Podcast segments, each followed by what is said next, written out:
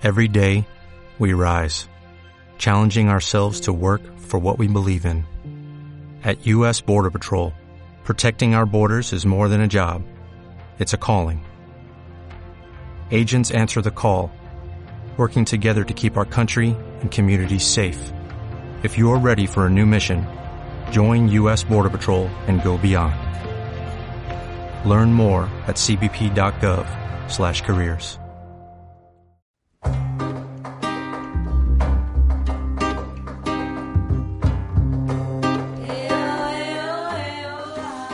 Hola y bienvenidos al quinto episodio de Economía al Portador, el podcast del Colegio Profesional de Economistas de Almería.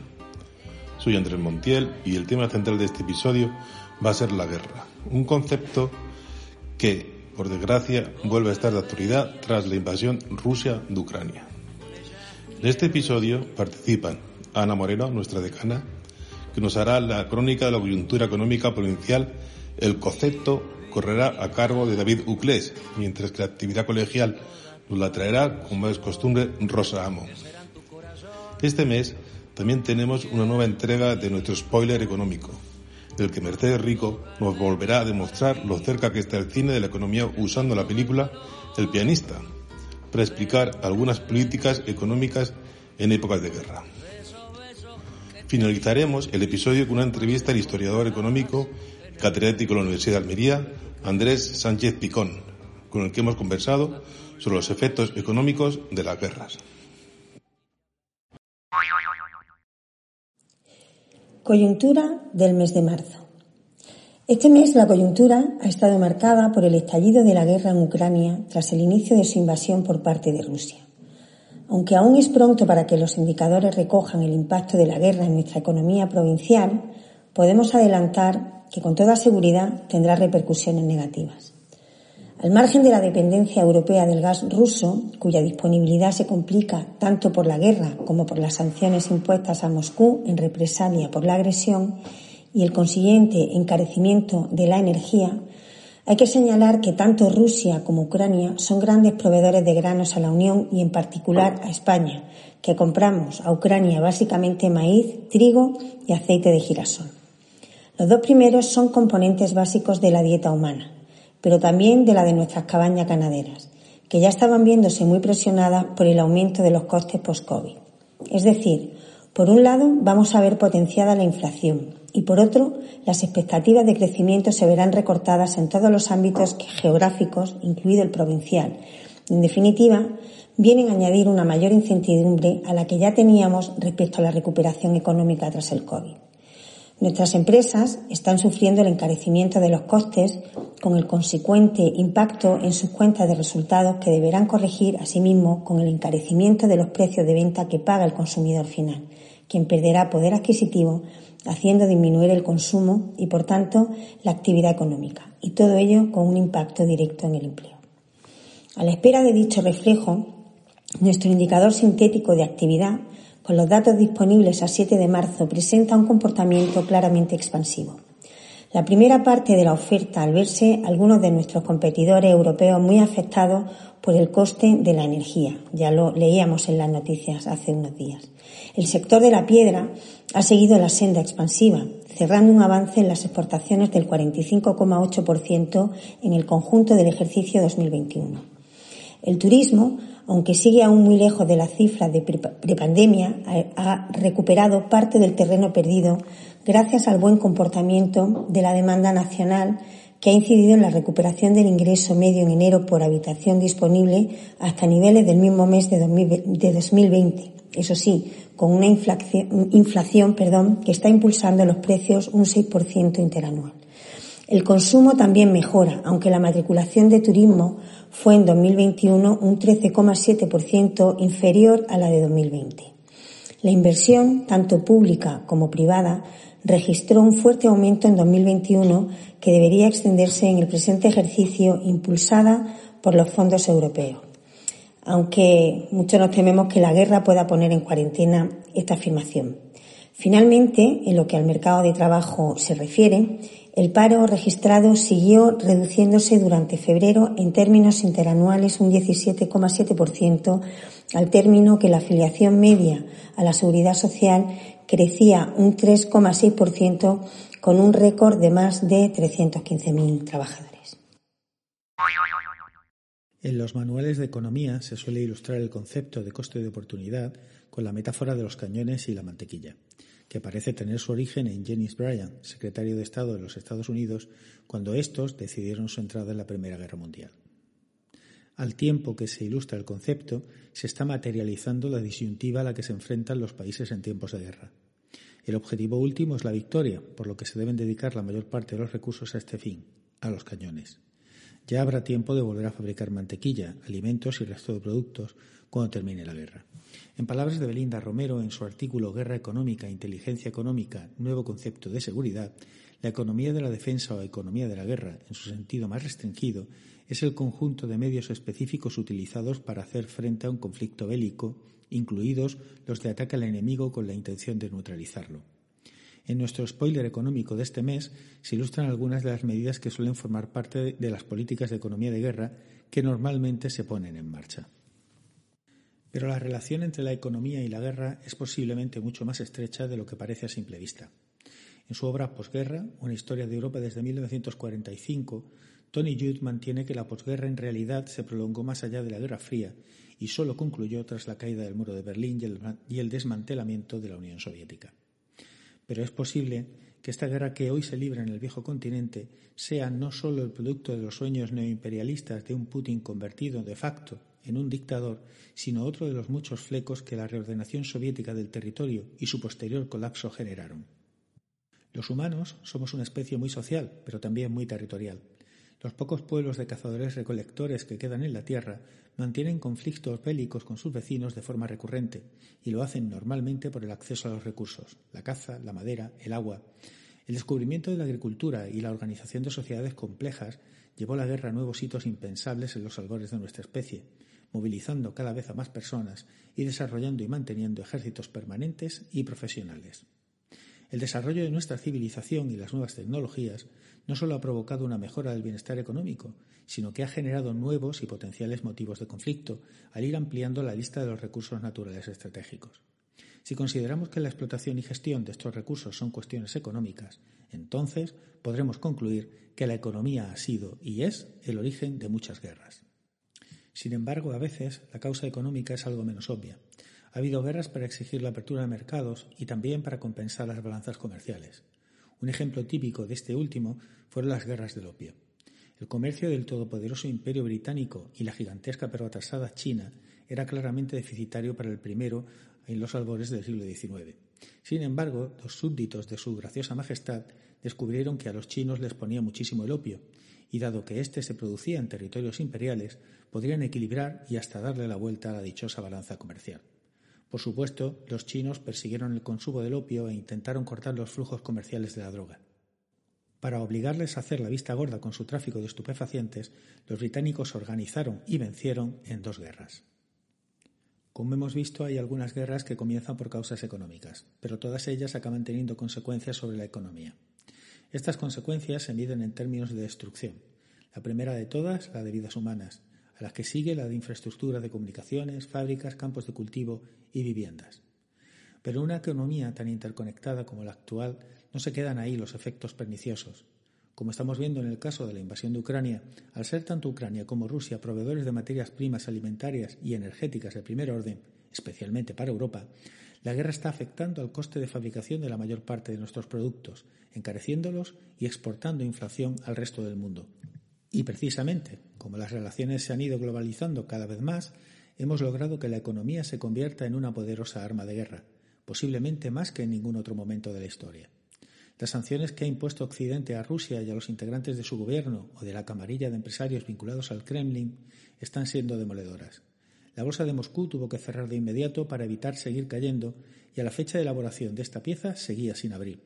El rublo se ha devaluado intensamente a pesar de las reservas que Rusia estuvo almacenando para protegerse de las consecuencias de unas sanciones que, imaginaba, se ampliarían. Tengamos en cuenta que ya estaban sufriéndolas desde que en 2014 se anexionaron la península de Crimea. Es cierto que casi ninguna medida económica produce efectos a corto plazo y que mientras que estos llegan siguen cayendo bombas en las ciudades ucranianas. Pero a largo plazo, Rusia se ha buscado la enemistad de sus principales socios comerciales, quedándole apenas la baza china, que puede llegar a ser un amigo mucho más opresivo que la propia Unión Europea o los Estados Unidos. En este sentido, como indica Romero, la economía es una poderosísima arma geopolítica. Podemos defendernos a través de ella o atacar con los instrumentos que pone a, nuestra disposición, que son múltiples y variados, pero que en cualquier caso suponen una amenaza a la seguridad en todos sus ámbitos. Otra de las consecuencias económicas de las guerras, como nos comenta Sánchez Picón en la entrevista, es el impulso a la innovación, sobre todo porque la reconstrucción genera oportunidades de renovación del capital productivo, mejorando los niveles de productividad anteriores a la guerra en un plazo relativamente corto. Por otro lado, muchos de los principales avances tecnológicos de los que hoy disfrutamos y que han permitido dos revoluciones industriales surgieron del ámbito militar. Él menciona el avance que significó la Primera Guerra Mundial para la aviación o la Segunda para las telecomunicaciones. La propia Internet, no lo olvidemos, protagonista de nuestra actual renovación digital, comenzó siendo un proyecto militar, ARPANET. Para acabar, desde el Colegio Profesional de Economistas de Almería, consideramos que la guerra es el fracaso de la política y de las sociedades, y nos hubiese gustado no tener que dedicar nuestro quinto episodio a este tema. La actividad colegial continúa siendo intensa en este mes de marzo. El día 3 el colegio asistió a la gala 25 aniversario de A Toda Vela. También participó el pasado día 10 en el acto Ave en Vera, sumándose a la reivindicación de la necesaria mejora de las infraestructuras ferroviarias de la provincia. Ese mismo día acudimos a la entrega de distinciones Minerva 2022, organizada por Verdi Blanca, con ocasión de la conmemoración del Día de la Mujer Trabajadora. El pasado día 6 el colegio organizó una ruta de senderismo por la Sierra de Gádor. En cuanto a formación, continúa la cita recurrente de los miércoles con el programa de gestión presupuestaria de la mano de María García. El pasado día 3 organizamos la primera charla sobre promoción profesional en medios digitales y el 24 tendrá lugar la segunda. Como anunciamos en el podcast anterior, el programa completo lo conforman cinco sesiones totalmente gratuitas para todos nuestros colegiados. El día 8 impartimos una interesante sesión sobre la declaración informativa de bienes en el extranjero, modelo 720. Dentro del programa especialmente dirigido a jóvenes colegiados, programa organizado por el Consejo General, se impartió el día 9 una sesión sobre límites y obligaciones de la auditoría de cuentas. El próximo 23 tendrá lugar una interesante charla sobre startups, lanzaderas y emprendimiento. El 21 organizamos el curso Auditoría sobre la revisión de la memoria de las cuentas anuales e informe de gestión, en el que se abordarán también las últimas novedades introducidas en el Plan General Contable sobre la memoria de registro de valoración 9 y 14. Finalmente, el premio del concurso audiovisual es recaído en el centro de Málaga Nova School Añoreta. Este año no ha habido suerte y nuestros representantes provinciales no han podido alcanzar la final.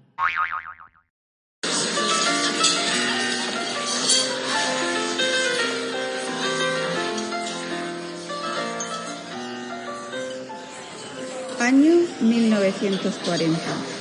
En el Café Capri del gueto judío de Varsovia, un pianista de doliente mirada ameniza la tarde a los asistentes. De repente, el encargado se acerca y le pide que pare. Lo siento, Vladek, quiere que pares. ¿Quién quiere que pare?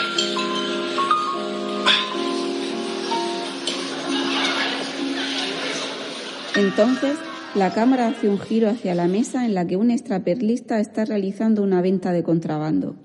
Necesita silencio absoluto para comprobar la validez de unas monedas de oro que va a recibir en la transacción. Una a una lanza las monedas de oro sobre el mármol de la mesa para comprobar su autenticidad tras el sonido del tintineo.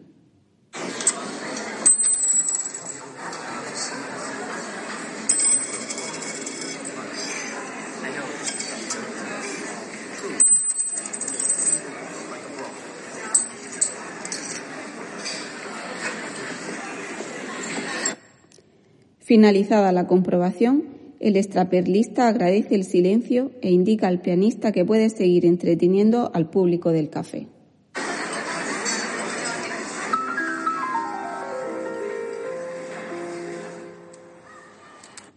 Sin duda no es la mejor escena de la película El pianista de Roman Polanski, pero es de las pocas escenas del cine en la que se aprecia cómo el oro se convierte en un valor refugio en época de guerra.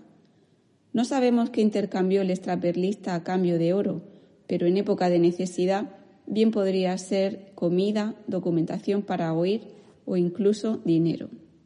En épocas de incertidumbre, volatilidad o alta inflación, los inversores tienden a proteger su patrimonio invirtiendo en bienes menos volátiles y solventes, y el oro es el valor refugio por excelencia. La película está llena de alusiones a políticas económicas de guerra. Aquí tienes algunos ejemplos. Control de la política monetaria. 5.003. ¿Eh? ¿Nada más? Sí, 5.003 slotis, todo lo que nos queda. Pues nos sobran 3.003 slotis. Escuchad. Asunto. Más restricciones en cuanto al activo líquido. Los judíos estarán autorizados a tener un máximo de 2.000 slotis en su casa. ¿Qué se supone que debemos hacer con el resto? Ingresarlo en un banco, en una cuenta bloqueada. ¿En un banco? ¿Qué estúpido ingresaría dinero en un banco alemán? Política agraria dirigida a productos con elevado índice en hidratos. ¿Qué, qué puedo comprar con 20 slotis? Estoy harta de cocinar patatas, patatas, patatas. Racionamiento. Deberéis votar a uno de vosotros que tendrá permiso para ir a la ciudad todos los días y traer tres kilos de kartoffeln, patatas, ya, y una barra de pan para cada uno políticas todas encaminadas a restringir el consumo de industria y población y a poner la máxima cantidad de dinero posible a disposición del Estado para destinarlo a la guerra. Porque, ¿acaso no es el dinero el combustible de toda guerra?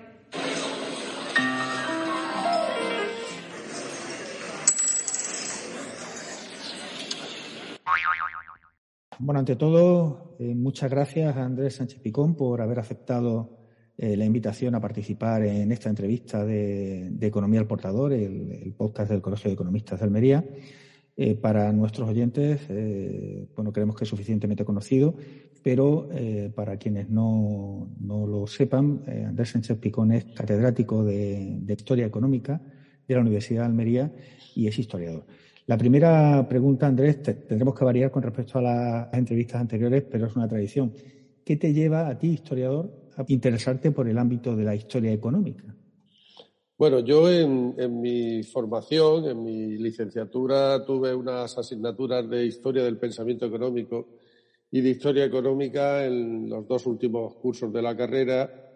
Y además en la época en la que yo estudiaba, eh, finales de los años de la década de los 70, em, eh, los problemas del atraso económico español del subdesarrollo, era la expresión que se utilizaba entonces. Y dentro de ese subdesarrollo, el de algunos territorios específicos, Andalucía, o la zona de la que yo era y soy originario, que es la provincia de Almería, los problemas del, atraso, de la emigración desde esos lugares, etcétera, eran muy candentes, todavía existían y había una amplia, eh, digamos, ya literatura sobre, sobre eso. Recuerdo que, en, cuarto de carrera o en quinto de carrera, en una asignatura de historia económica que tuve, eh, eh, utilizamos el manual de Jordi Nadal, que en aquella época era, digamos, el manual de referencia, y ese manual se titulaba El fracaso de la revolución industrial en España, porque había fracasado la, la revolución industrial. Eso, eso y su repercusión en el ámbito andaluz o en el ámbito almeriense es lo que me decidió por lo que iba a ser mi tema de tesina, mi tema de trabajo fin de carrera, la tesina, la memoria de licenciatura, que ya la hice sobre un tema de historia económica, y luego, bueno, ya a partir de ahí mi trayectoria de investigación se vinculó a la historia económica. Luego fue un empujón muy importante el que yo en el año 88 tuve una de las becas que da el Banco de España para la realización de tesis doctorales en economía y historia económica. Entonces tuve la suerte de conseguir una.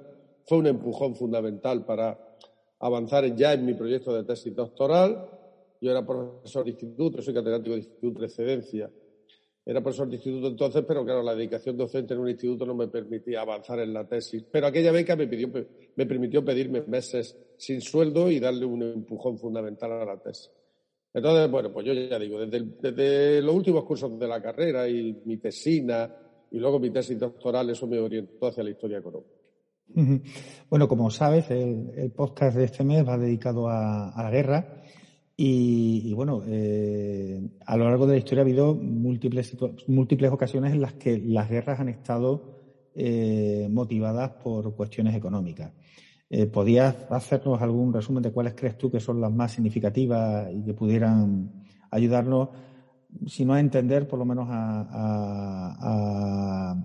aproximarnos a algunas de las cuestiones que son candentes en la actual guerra, en, la invasión de Ucrania? En el fondo, está en muchísimos conflictos bélicos. La guerra es una actividad humana que acompaña, pues eso, la historia de la humanidad prácticamente desde sus orígenes.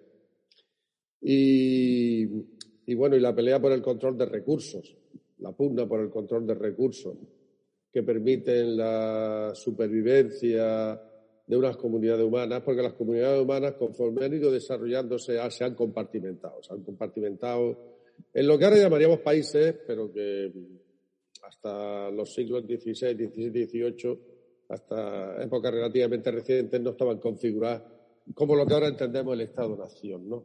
En fin, eh, eh, por un lado, la configuración de estos estados-nación, el nacionalismo, ¿eh? la consideración de que un pueblo que tuviera su idioma, su cultura, su religión, debería tener un territorio.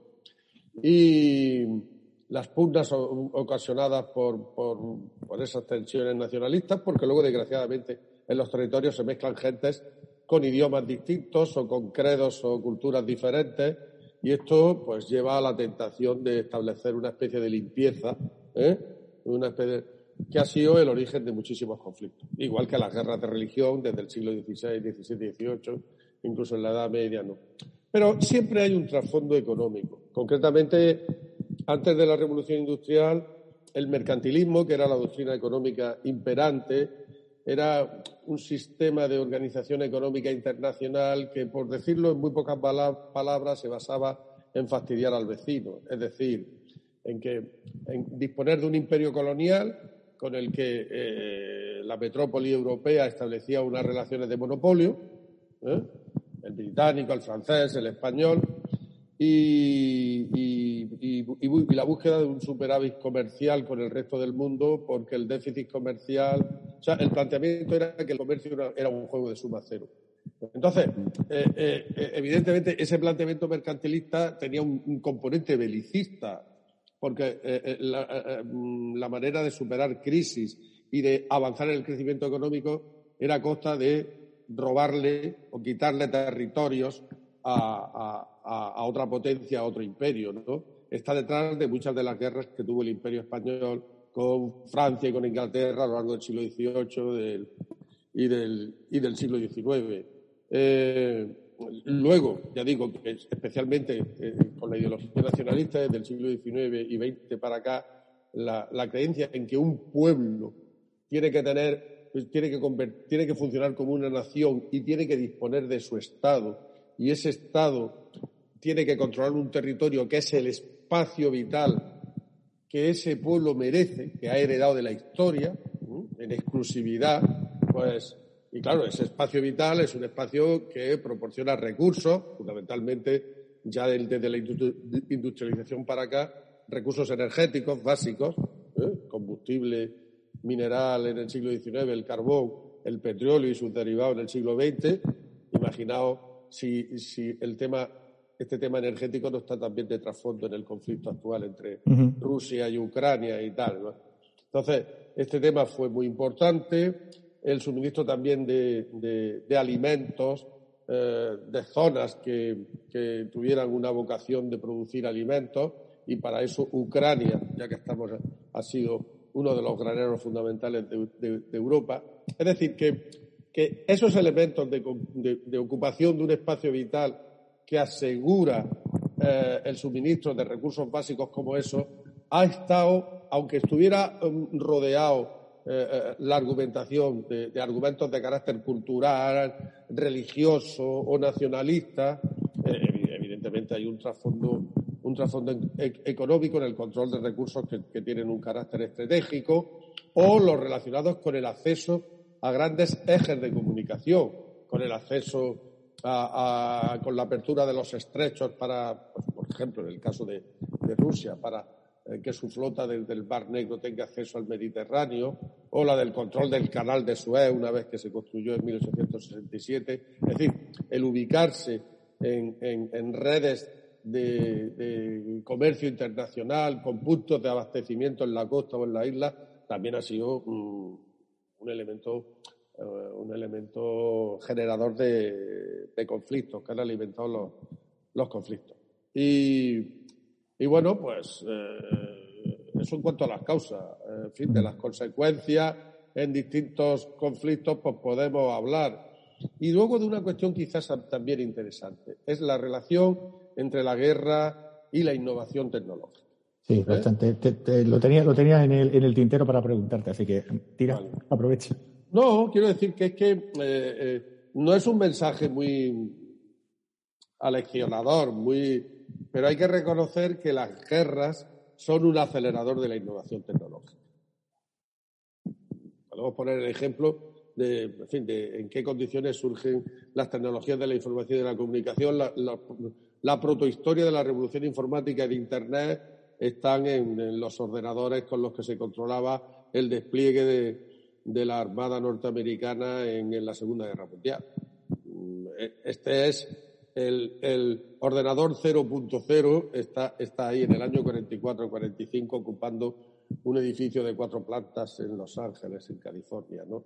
Mm, eh, eh, el avance que dio la aviación la aviación en la Primera Guerra Mundial, ¿eh? que pasó de ser una especie de actividad deportiva, digamos deportiva, sin apenas ser usada ni en el tráfico de mercancías, ni en el correo postal, ni en el tráfico de pasajeros antes de 1914, a ser una tecnología plenamente desarrollada después de 1918, cuando termina la Primera Guerra Mundial, y iniciarse pues ya el funcionamiento de las primeras compañías aéreas y de lo que supone eso como revolución del transporte, pero también en el tráfico rodado por carretera, la Primera Guerra Mundial y eh, eh, eh, la sustitución de la, de la caballería por, unidades mecanizadas con camiones, con motos y, con acorazados, con tanques, etcétera, etcétera. Todo eso supone un desarrollo del motor de, de explosión y de las prestaciones de los motores y tal. Luego, estas, mm, estas innovaciones tecnológicas, podríamos citar, imaginaos, ¿no? Estas innovaciones tecnológicas se civilizan cuando termina la guerra.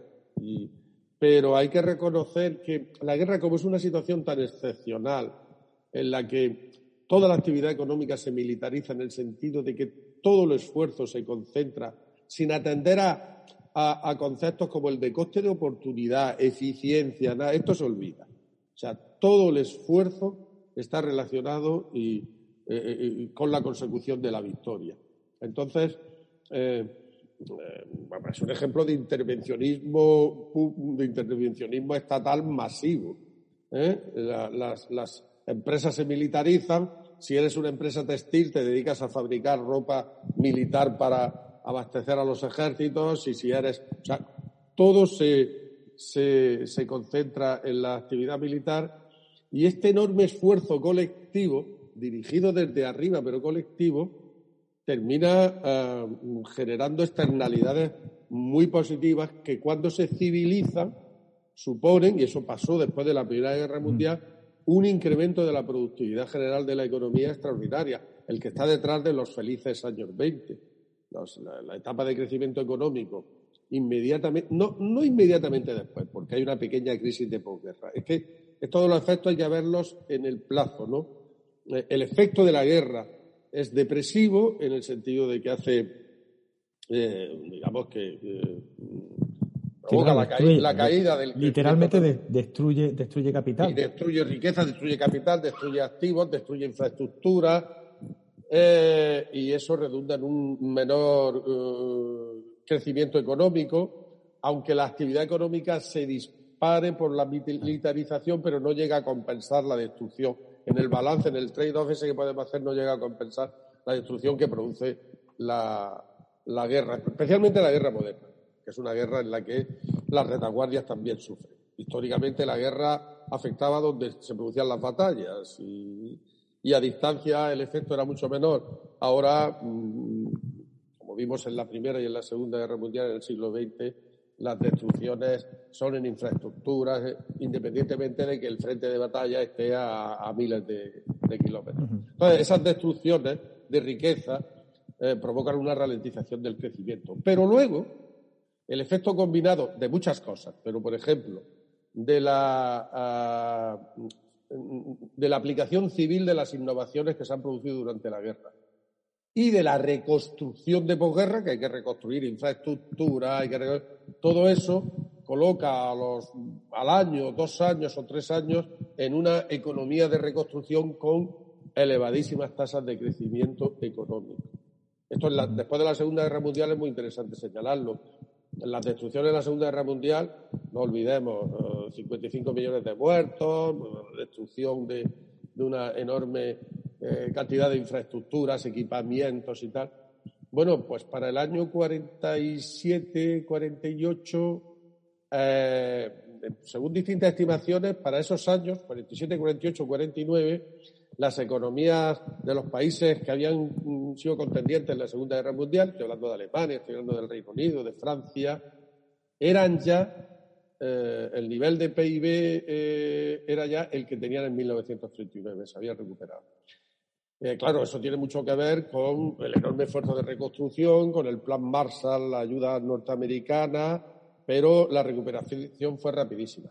Hay que señalar aquí que hay algunos países, como el caso de España, donde la recuperación, la recuperación tardaría mucho, ¿eh? tardaría hasta mitad de los años 50, habiendo terminado su guerra en el 39. O sea, que no siempre, quiero decir, que no hay un automatismo de que la recuperación después de una guerra se produzca al año, los dos años. Las políticas económicas, lógicamente, también influyen. Eh, eso es decir, nosotros elegimos la, autarquía y, evidentemente, eso nos retrasó. Entre que se eligió y que no quedó más remedio, entre, entre esas dos cosas, y eso retrasó muchísimo la recuperación. Que esto es muy importante a la hora de entender la falta de convergencia o la distancia que todavía ha arrastrado la economía española con respecto al promedio europeo. Andrés, y una última pregunta, enganchando con esto que acabamos de comentar. Eh, ¿Cómo crees que, se va a ver afectada, sobre todo la economía rusa, una vez que acabe la guerra o incluso a partir de ya, eh, eh, a raíz de, las restricciones y de las sanciones que se le están poniendo? Porque no sé si hay parangón en la historia de la humanidad de que se hayan establecido eh, restricciones de, tan diversas y de tan fuerte índole, ¿no? Porque, vamos, eh, hoy conocíamos que, tanto Reino Unido como Estados Unidos van a dejar de comprar petróleo a Rusia. No son grandes importadores de petróleo, pero evidentemente se están pegando un pequeño tiro en el pie. Ellos pueden hacerlo porque no, no importa mucho. Nosotros, el resto de Europa, lo tenemos más complicado, pero también vamos por esa vía. Es decir, no sé eh, si lo que te he preguntado, si, si hay algún tipo de, paralelismo en alguna situación previa. el mundo, el mundo de 2022 es muy diferente al de hace 50, 60 o 100 años.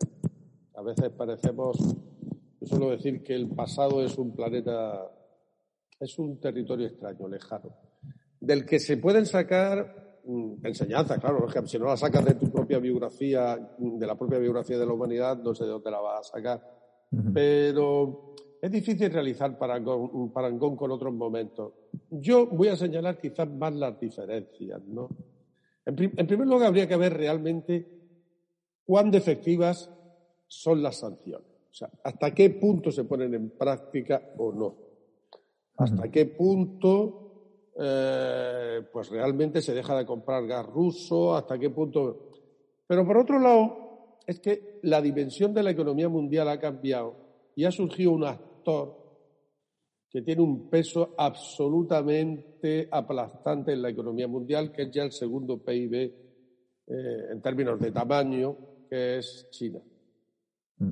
Y que tiene un hambre de recursos energéticos eh, insaciable.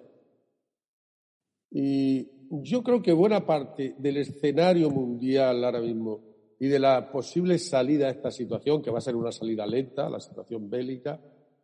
Probablemente estemos algunos meses o años en una situación, digamos, quizás no con la intensidad del conflicto que hay ahora mismo, pero con el conflicto sin resolver. Y, en buena medida todo esto se juega con la, la relación que se establezca entre Rusia y China. Porque si los rusos consiguen, si el gas ruso, si el petróleo, si los, las materias primas, porque el patrón comercial de Rusia es, es muy de, recursos energéticos. de materias primas. de materias primas. Eh, pueden abastecer a, través de la amplísima frontera que tienen con la República Popular China el mercado chino, igual mm, eh, no tiene un efecto tan demoledor como el que podemos suponer. O sea, quiero decir que en, mil, en 1914 o en 1939, en la Primera o en la Segunda Guerra Mundial, medidas de este calibre, teniendo en cuenta el peso que tenía la economía occidental, la de Europa y Estados Unidos, en la economía mundial de entonces, ¿eh? sí resultaban devastadoras. Pero Estados Unidos y Europa han perdido, digamos, cuota en la distribución del PIB mundial. Y entonces, vamos a ver lo que pasa en la relación con China. ¿eh? Yo creo que, que China se ha convertido ya en, un actor estratégico y fundamental en la salida de cualquier situación. Y luego, bueno, pues a ver cómo evoluciona, cómo evoluciona la situación política en Rusia, porque aquí se están jugando no solo el control de Ucrania, sino la supervivencia del régimen de Putin.